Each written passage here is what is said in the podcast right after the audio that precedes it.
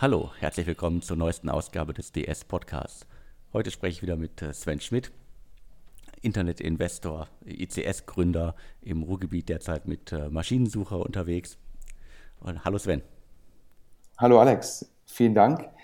Ja, wir hatten ja ähm, den Hörern ähm, schon, schon angedeutet, dass wir zukünftig auch ähm, Sponsoren ähm, äh, präsentieren werden im Rahmen des Podcasts.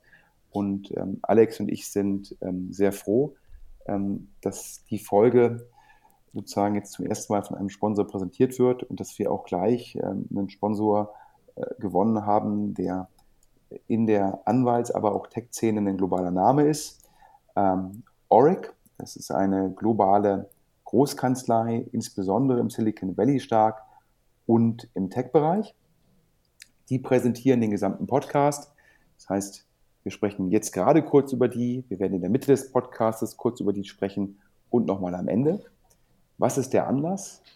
Oric Deutschland, ähm, fünf, ungefähr 50 Anwälte in Düsseldorf und München. Ähm, die haben unter Federführung ähm, von dem sogenannten Equity Partner, der in Deutschland den Tech-Bereich leitet, dem Sven Greulich, ähm, ein, ein White Paper geschrieben, und zwar letztendlich dazu aus juristischer Perspektive, worauf müssen deutsche Startups achten, die entweder in die USA gehen wollen oder, oder auch und die von US-VCs Geld aufnehmen wollen. Und äh, dieses White Paper das ist äh, komplett kostenlos und, glaube ich, für jeden Gründer, der im Endeffekt mit den Gedanken spielt, eine sehr sinnvolle Hilfe. Und wir werden gleich noch mal ein bisschen mehr über das White Paper sprechen. Jetzt zu Anfang noch mal ein Full Disclosure.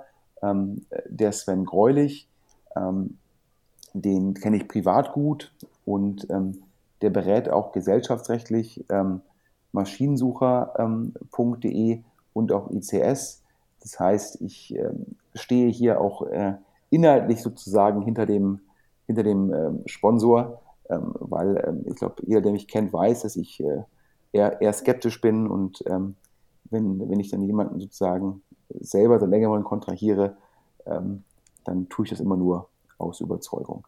Aber jetzt würde ich sagen, fangen wir direkt mal an und ich mache mal die Einleitung, denn ich selbst habe die Woche über deutsche Startups erfahren. Ähm, da hat der Alex, glaube ich, eine sehr schöne Exklusivgeschichte gehabt, dass Sebastian Diemer was Neues macht.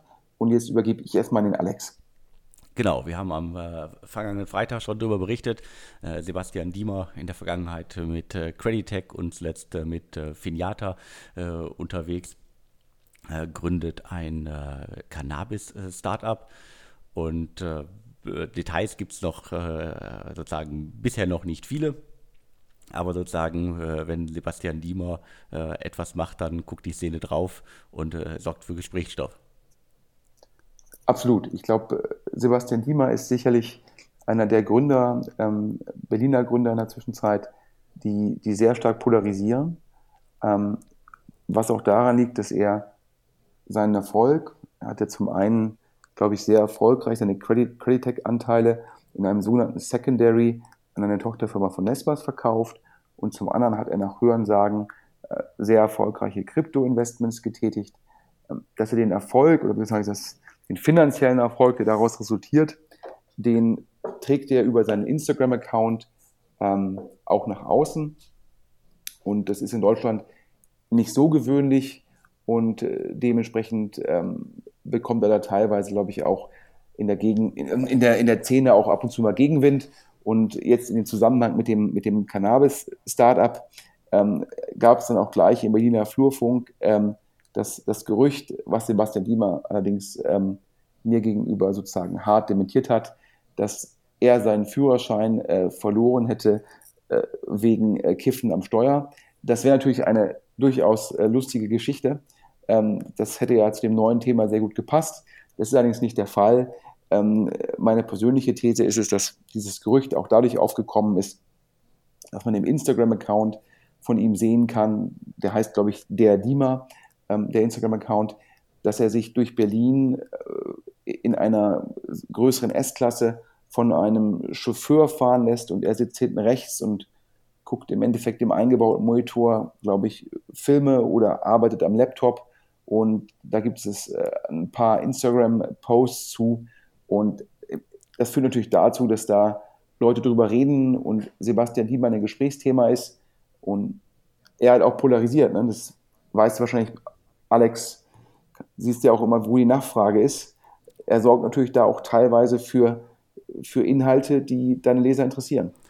Ja, das definitiv. Also äh, wenn Sebastian Diemer ein Thema ist, egal was er macht, dann wird das schon extrem gelesen. Und äh, warum? Ja klar, er polarisiert, er hat einen äh, Lebensstil, der nicht unbedingt äh, alltagstauglich für viele ist. Also äh, er fährt Motocross äh, und ich glaube, er ist auch schon mal mit äh, der Maschine durchs Büro gefahren. ich glaube, das wurde auch irgendwann mal über Facebook oder sonst wo geteilt. Und dementsprechend ist er halt auch durchaus umstritten in der Szene. Ja, aber er bespielt halt die Aufmerksamkeitsökonomie, in der wir leben die spielt er halt sehr gut. Und ähm, ich habe ja auch über ihn schon äh, Geschichten gehört. Das ist halt immer wieder ein Gesprächsthema. Und dadurch hat er sich natürlich auch eine sehr starke persönliche Marke aufgebaut.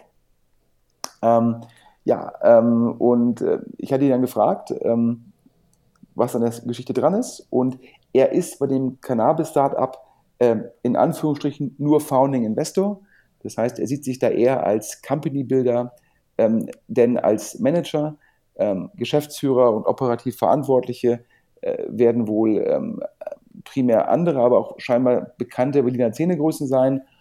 Ähm, und äh, das ähm, ist natürlich für ihn, glaube ich, hat er sehr stark erkannt oder sehr gut erkannt, was seine Kernkompetenz ist. Denn ich glaube, nach Hören sagen, hört man das sowohl aus Creditec heraus wie auch aus Finiata, seinem letzten Startup, dass er halt Weltklasse darin ist, ja, Themen zu erkennen, auch teilweise Leute zu rekrutieren, dass er sehr gut PR machen kann, dass er sehr gut Fundraising machen kann.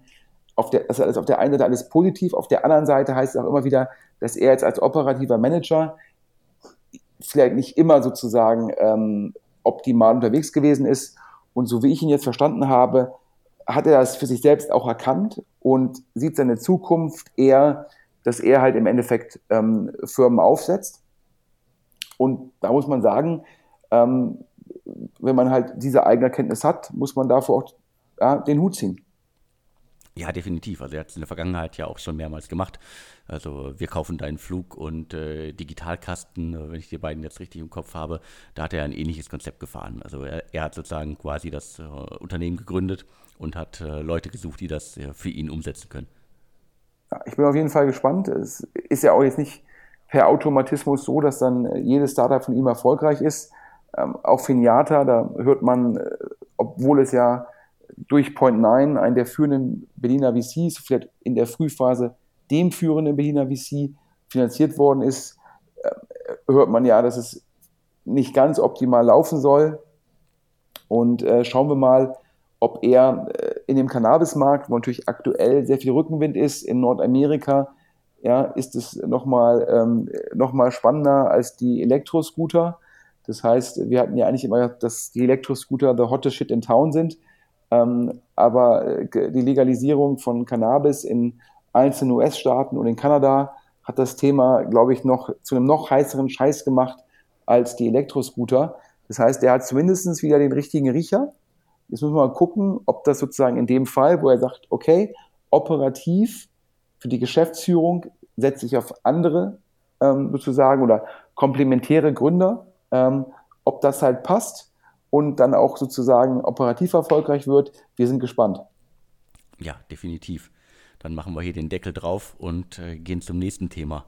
Mm, das ging äh, durch, durch die Presse, durch die, die, die Szene ging es schon. Äh, Bloomberg hatte zuerst darüber berichtet, äh, der 8-Fit-Gründer äh, musste das Unternehmen verlassen, unter anderem wohl auf massiven Druck der Investoren.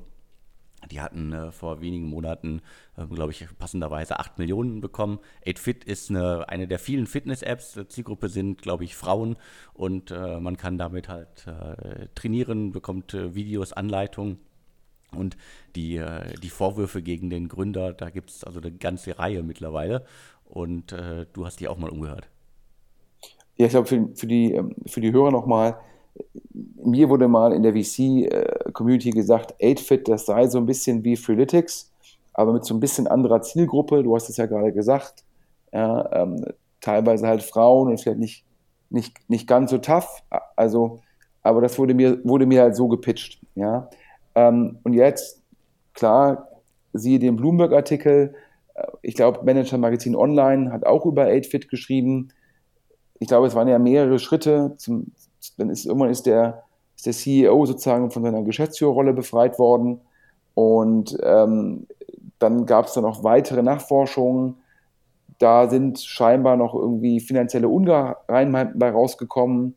Zum einen und zum anderen halt die äh, Vorwürfe ja, der sexuellen Belästigung. Also in den USA würde man sagen, halt die MeToo-Problematik. Und jetzt hat sich der Aufsichtsrat äh, oder haben sich die Investoren entschieden, sozusagen den, den, den Kollegen halt auch aus dem Aufsichtsrat ähm, äh, ja, rauszuwerfen. Das muss man so hart sagen. Ähm, das ist natürlich eine sehr schwierige Situation jetzt für eine Firma, wenn man sagt, okay, scheinbar hat die Firma die Planzahlen oder die Budgetzahlen nicht erreicht. Gibt finanzielle Ungereinheiten. Wahrscheinlich gibt es ein vergiftetes Betriebsklima, falls es wirklich zu diesen sexuellen Belästigungen und ähnlichen Themen gekommen sein sollte. Dann hat man natürlich jetzt auch noch die negative äh, PR. Und äh, ich glaube, es ist für die Firma jetzt eine, da ist jetzt ein großer Berg vor der Firma, den man irgendwie bezwingen muss, ähm, um da noch auch nachhaltig existieren zu können. Sicherlich mit Creandum und Aid Roads, auch hier Full Disclosure, der Aid Roads Partner, der den Deal gemacht hat, der Michael Tresco, der war früher von mir Kollege bei Excel Partners. Einfach eine schwierige Situation, aber eigentlich zumindest jetzt konsequent zu sagen, ja, den scheinbar Verantwortlichen ja, den, den entfernen wir sozusagen aus der Geschäftsführung und aus dem Aufsichtsrat.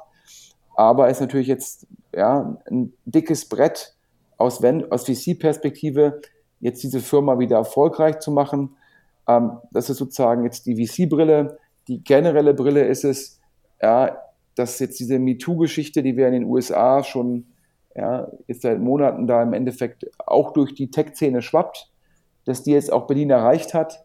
Ich glaube, es gibt ja auch immer wieder Gerüchte ja, betreffend anderer Berliner Startups, aber es ist natürlich auch solche Themen, muss natürlich sehr vorsichtig sein und ähm, gucken, dass man halt auch ausreichend Quellen hat und dass die Quellen auch belastbar sind.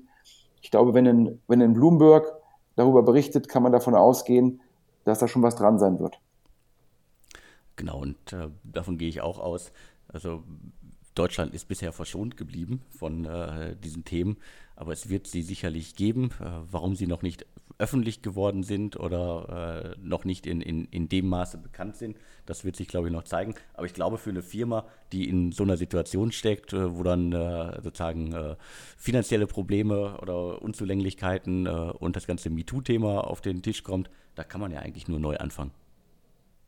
Ja, also es ich glaube, muss man jetzt abwarten. Ich glaube, es äh, braucht die, braucht die Firma vor allem halt äh, ja, die Bereitschaft von Creandum und Eight Roads, ähm, da weiter hinter der Firma zu stehen. Und man drückt natürlich den Mitarbeitern die Daumen, ähm, dass das sozusagen, dass man da die Kultur ändern kann, dass man das Management ändern kann.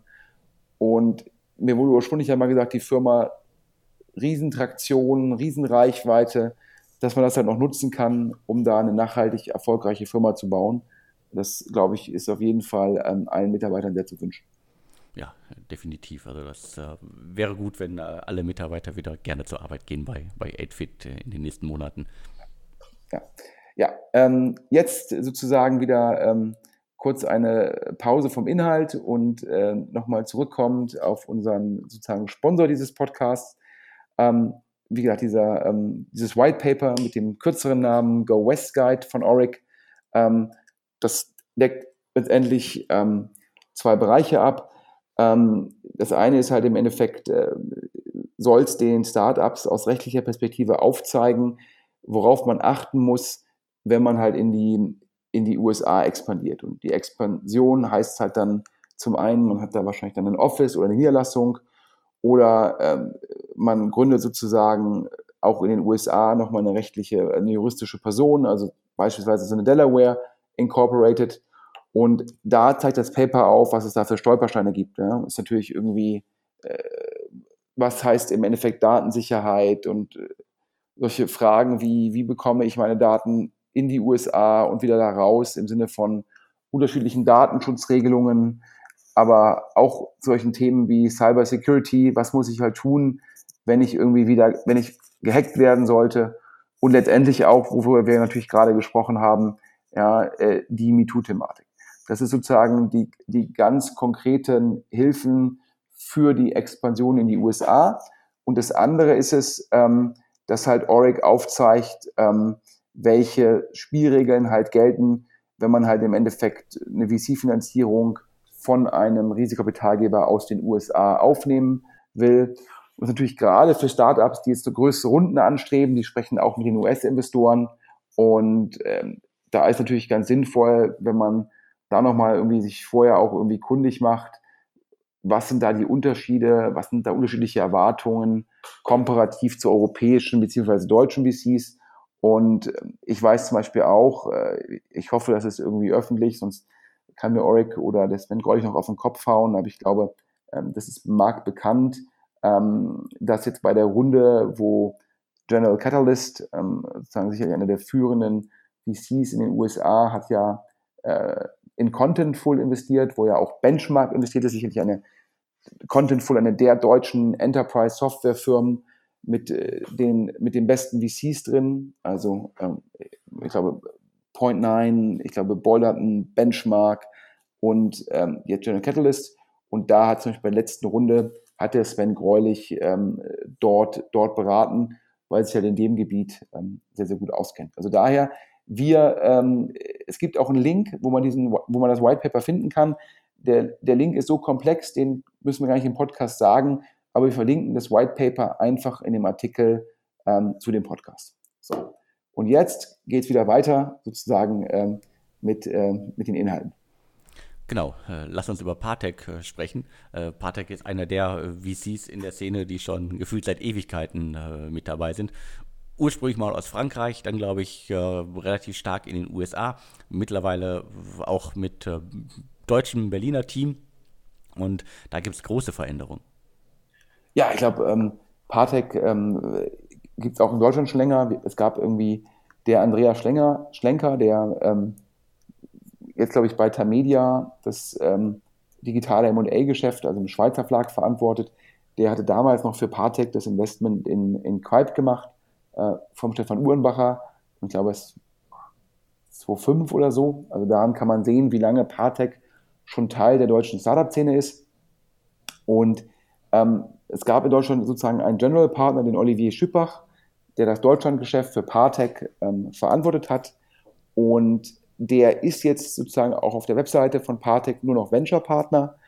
Und das ist in dem Fall, wenn man vom General Partner zum Venture Partner wird, ist es die Transition sozusagen aus der Firma raus. Und ähm, der Otto Birnbaum, das war bisher der, der Prinzipal oder der Principal ähm, unter ähm, dem Olivier, der sozusagen ist jetzt in Anführungsstrichen der deutsche Stadthalter und ähm, Partec, äh, einer der führenden französischen VCs. Und ähm, ähm, das ist, ähm, da gibt es immer immer sozusagen im, im Hörensagen in Berlin sagt man immer, es gibt da diesen, diesen einen Partner bei Partec, den Philippe Colombert, der zum einen sehr erfolgreich und sehr intelligent ist, zum anderen natürlich aber auch für eine gewisse Varianz bekannt ist. Und da heißt es dann immer, ja, wenn man für Partec arbeitet, dann muss man gucken, dass man sich mit ihm versteht. Wenn man das irgendwie nicht tut, dann ist die Karriere bei Partec äh, sozusagen meistens nicht nachhaltig. Ähm, aber ähm, es heißt im Markt, dass der Otto ähm, sich mit dem Kollegen sehr gut versteht und äh, daher die aktuelle Hypothese, dass ähm, der Otto sozusagen da den, Schritt, den Schritt nach oben macht und jetzt das Deutschlandgeschäft von Partec ähm, verantworten wird. Und in dem Zusammenhang, wie sind wir überhaupt auf Partec gekommen? Ähm, mir ist nämlich zugerufen worden, ähm, dass, ähm, dass es ein Investment gibt von, äh, von Partec, was noch gar nicht öffentlich ist, ähm, das jetzt irgendwie von der Series A steht und das ist die Firma Arcatus. Das ist ähm, ja letztendlich ein Fintech-Startup, was ja, B2B, ja, Securitization von, von, von Loans macht. Also im Endeffekt äh, jetzt für sozusagen eigentlich hier unseren teilweise sehr consumer-internetlastigen Podcast, ja, so ein bisschen nischig, komparativ dazu, aber natürlich ein Riesenmarkt. Und das Spannende ist es, da ist, das ist wohl die ähm, ehemalige Gründerin von, von Crossland. Ähm, und Crossland hat das Ganze scheinbar früher im B2C-Bereich gemacht, macht das jetzt aber auch im B2B-Bereich wie, wie Arcatus. Und ähm, so sind wir auf Otto Bürmer sozusagen gestoßen, denn der hat wohl ähm, das Seed-Investment bei Arcatus verantwortet und uns ist halt zugerufen worden, äh, dass die jetzt eine Series A raisen. Und ja, dann drücke ich mal dem Otto die Daumen, ähm, dass das ein, eine erfolgreiche Series A wird und dass er da ähm, dann gleich mit Rückenwind in die Fußstapfen von Olivier Schüppach sozusagen tritt.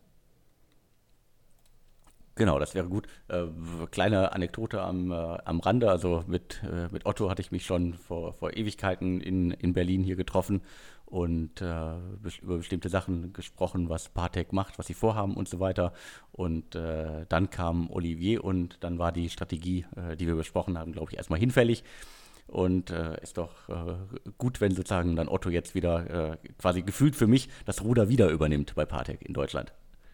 Ja, ich glaube, jeder spricht äh, sehr positiv über den Otto und ähm, dementsprechend, ja, also Hören sagen ist halt, man muss ein sehr gutes Standing in Paris bei dem Kollegen haben, damit man auch ohne Probleme seine Investments, Ideen dann durchbringt. Aber äh, da scheint der Otto ja im Endeffekt ein Händchen für zu haben. Und ähm, da drücke ich ihm die Daumen für Berlin nur gut, wenn halt mehr von dem Partec-Geld auf deutsche Startups allokiert wird. Ja, ähm, das ist natürlich nur klasse und schauen wir mal. Genau, machen wir nochmal einen Rückblick auf die vergangenen Woche. Wir hatten in der, im vergangenen Podcast schon über Project A gesprochen. Und äh, wir machen jetzt nochmal einen kleinen, kurzen äh, Rundumschlag, weil es gibt einige Updates. Korrekt. Ich hatte ja gesagt gehabt, ähm, dass, dass die Hoffnung, dass, der, dass, die, dass die erste Vorgeneration noch profitabel wird, ähm, die würde irgendwie liegen auf überall KataWiki, WorldRemit und IOTA. IOTA ist ein AdTech-Startup und da hat mir jetzt ein Insider zugerufen, ähm, ja, darauf solle ich lieber mal nicht wetten. Ähm, das, das Startup, was da vielversprechender ist, ähm, wäre Spryker. Spryker ist ja im Endeffekt sozusagen E-Commerce Enterprise Software, ähm, Gründung von dem Alexander Graf, sicherlich einem der deutschen E-Commerce-Experten, ähm, der ja mit kassenzone.de auch wahrscheinlich den, ja, neben Exciting Commerce äh, von Jochen Krisch sicherlich den führenden E-Commerce-Blog macht. Und äh, Spriker, das sei sozusagen dann eher der Hoffnungsträger. Und äh, dann hat wiederum ein Konkurrent gesagt, da musste ich ein bisschen schmunzeln.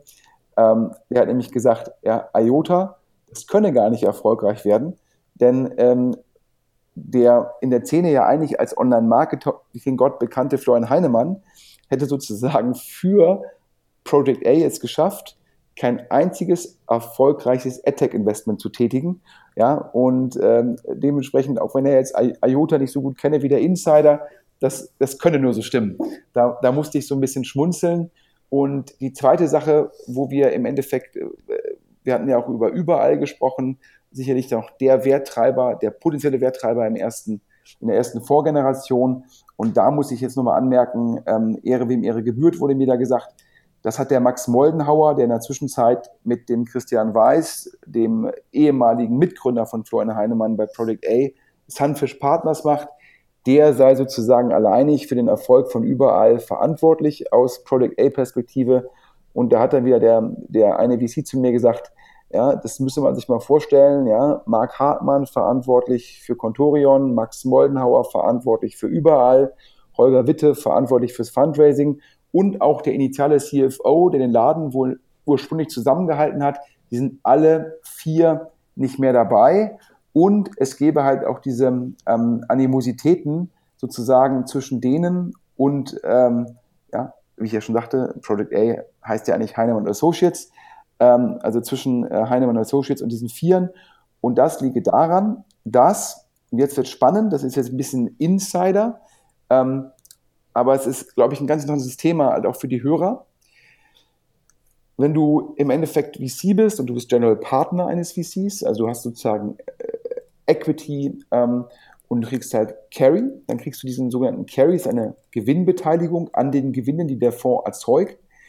Das bekommst du auf Basis des gesamten Fonds. Also anders ausgedrückt, mh, wenn jetzt drei Investments Geld verlieren, fünf gewinnen Geld, dann wird geguckt, ob der Fonds insgesamt Geld verdient. Also sozusagen die Verluste werden von den Gewinnen abgezogen und dann gibt es noch die sogenannte Hurdle Rate, das heißt so eine Mindestverzinsung, die ein Geldgeber, ein Limited Partner erwartet. das ist der Standard. Und meistens gehen halt die General Partner hin und geben ihren Angestellten dann Teil dieser Gewinnbeteiligung ab, aber ebenso auf Vorbasis, um zu verhindern, ich gebe euch mal ein Beispiel, ähm, du bist ein Fonds, du machst irgendwie zehn Investments, fünf sind erfolgreich, fünf sind nicht erfolgreich und insgesamt ist der Fonds, ja, verliert kein Geld, aber gewinnt kein Geld, plus minus null, gibt also keinen Carry, keine Gewinnbeteiligung. Wenn du deinen Mitarbeitern allerdings versprochen hast, dass sie auf Dealbasis Gewinnbeteiligung bekommen, dann bekommen natürlich die Mitarbeiter auf den fünf Investments, die sozusagen erfolgreich waren, eine Gewinnbeteiligung. Und ähm, wie zahlst du die als Fonds, wenn du insgesamt keine Gewinnbeteiligung bekommst? Und deshalb macht es eigentlich kein Fonds, dass sie Deal Carry ge geben. Ja? Und das muss Project A getan haben, ja, ent, entgegen dem Industriestandard.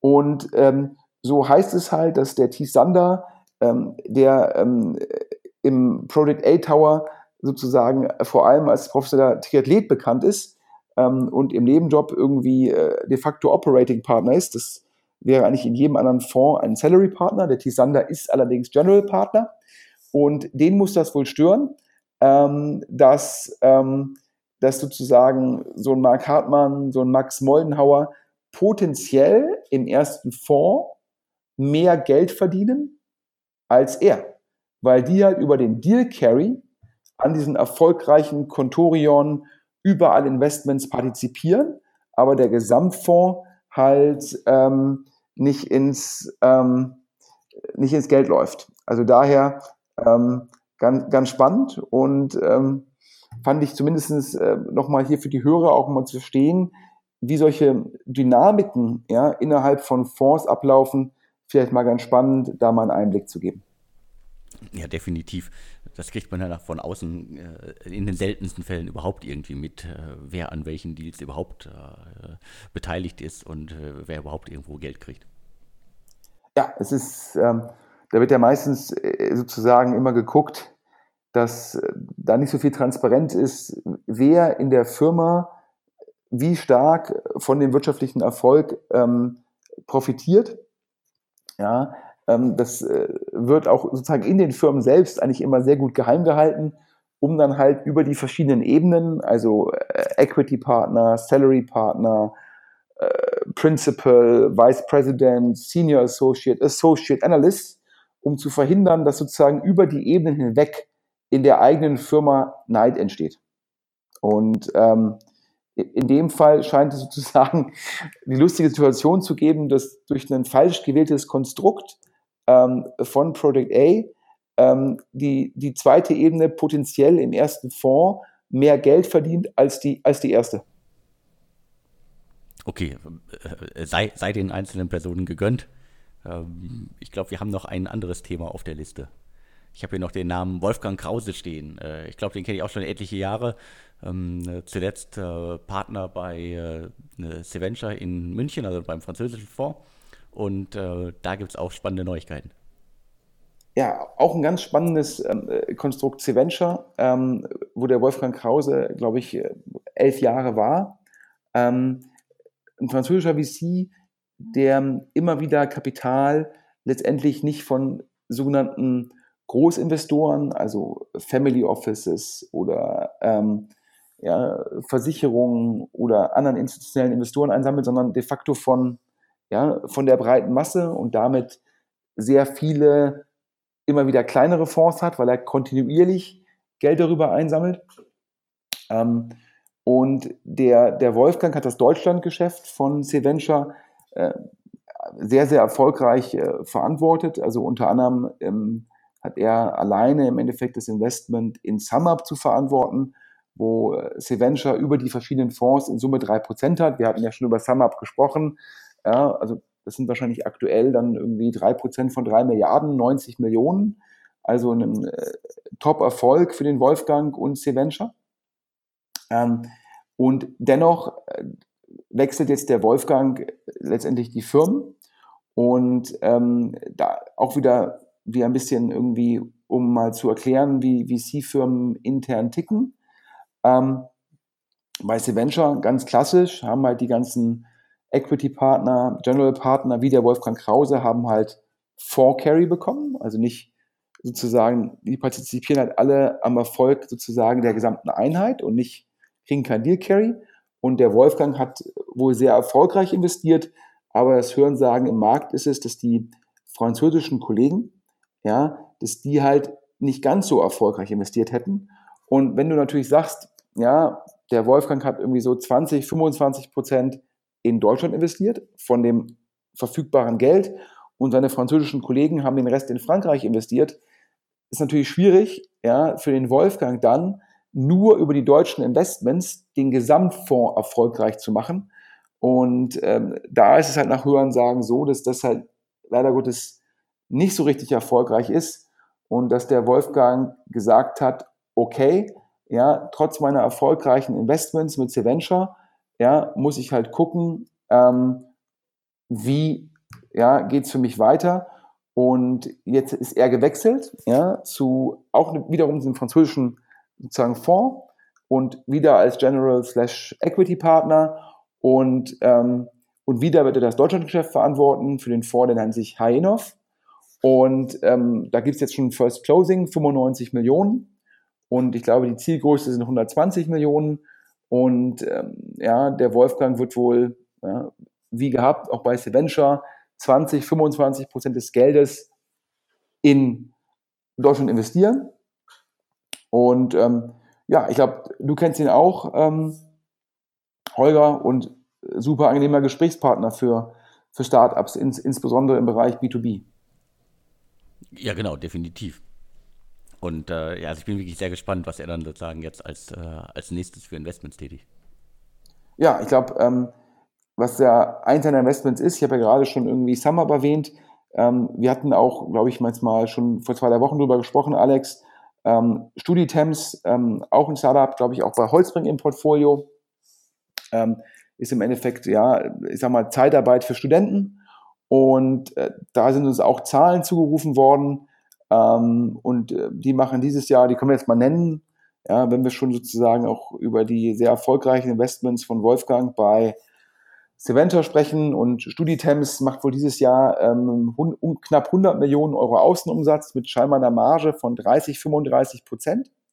Ja, ähm, liegt auch daran, dass man ähm, die, die Nebenkosten bei Studenten halt nicht so hoch sind, ähm, weil sie ja teilweise da davon befreit sind.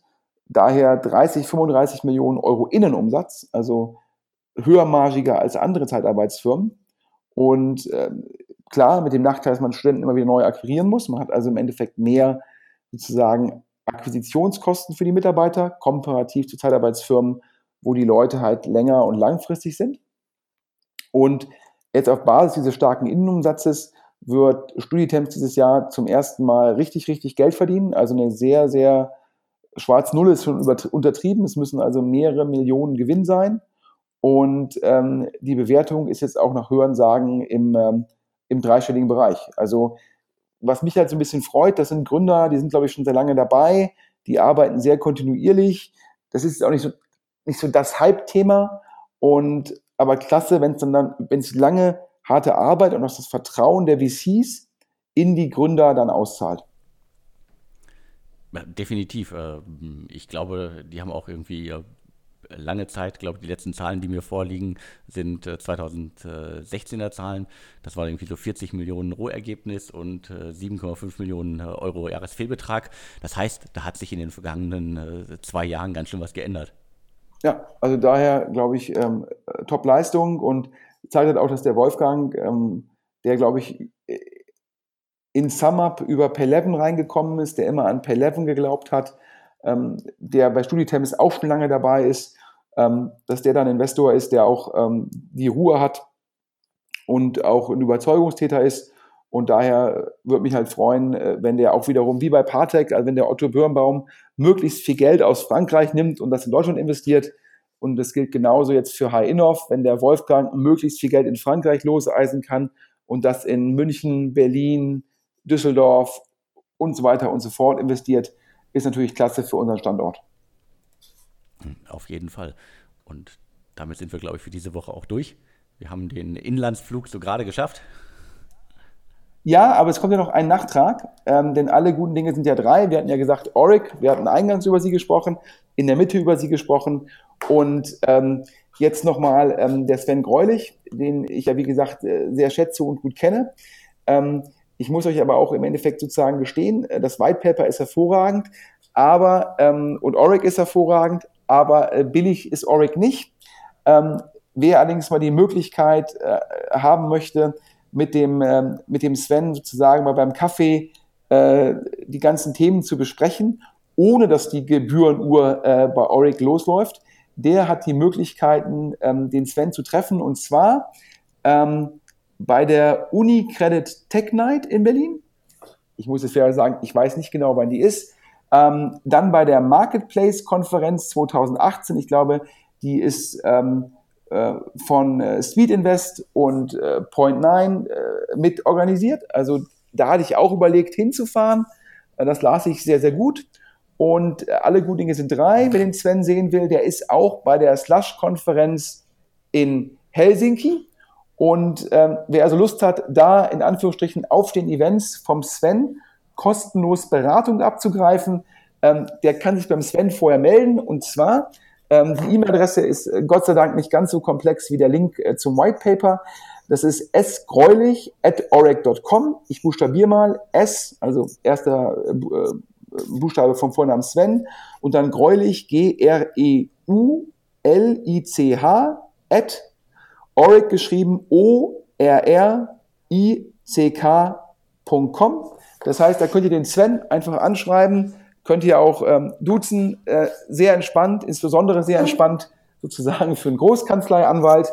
Und ja, daher nochmal vielen Dank ähm, an, an Oric.